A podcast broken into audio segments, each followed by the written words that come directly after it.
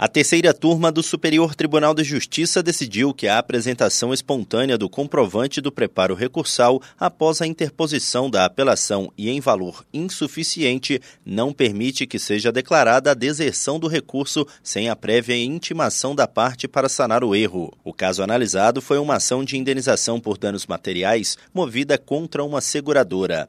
Após o pedido ser considerado procedente em primeira instância, a empresa interpôs a apelação mas juntou o comprovante de pagamento referente ao preparo de outro processo conexo. Antes de ser intimada para a correção do vício, ela fez o depósito relativo ao processo correto e juntou o comprovante.